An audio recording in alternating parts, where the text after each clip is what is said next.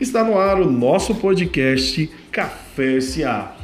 Marketing, empreendedorismo, comunicação e muita coisa criativa por aqui nos nossos bate-papos e também nos nossos episódios especiais. Olha só como é que é a dinâmica do nosso podcast.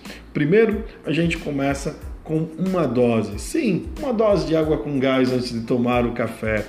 Uma dose de motivação sempre.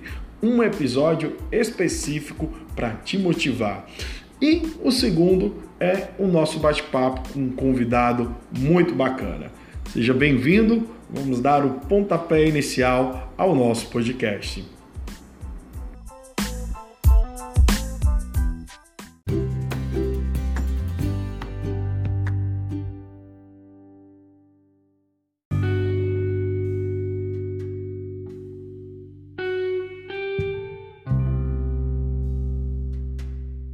Não se envergonhe de você mesmo. Seja você mesmo. A escassez ela nunca deve ser um motivo para você desistir de algo. Ela nunca deve ser um motivo para você parar os seus sonhos. Uma das coisas que sempre me alimentou foi a escassez, foi a ausência.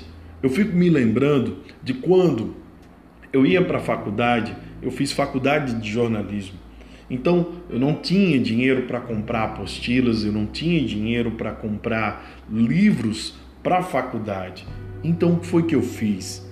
Eu assistia atentamente às aulas dos professores e ia na biblioteca beber daquilo em que era possível aprender.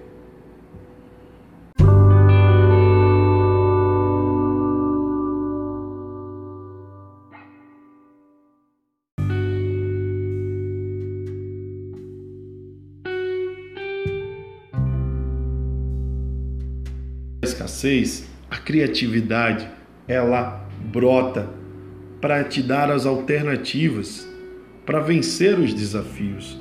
Mas você tem que ter autoconfiança, você tem que ter fé, você tem que ter certeza do que você está investindo. No que você está investindo é o seu sonho.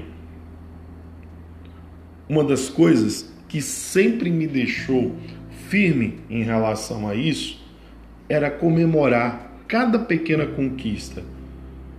Quando eu assistia uma aula e depois eu encontrava algum livro que pudesse me ajudar naquele conhecimento, e a cada nota que eu tirava, sejam nove ou dez, eu comemorava.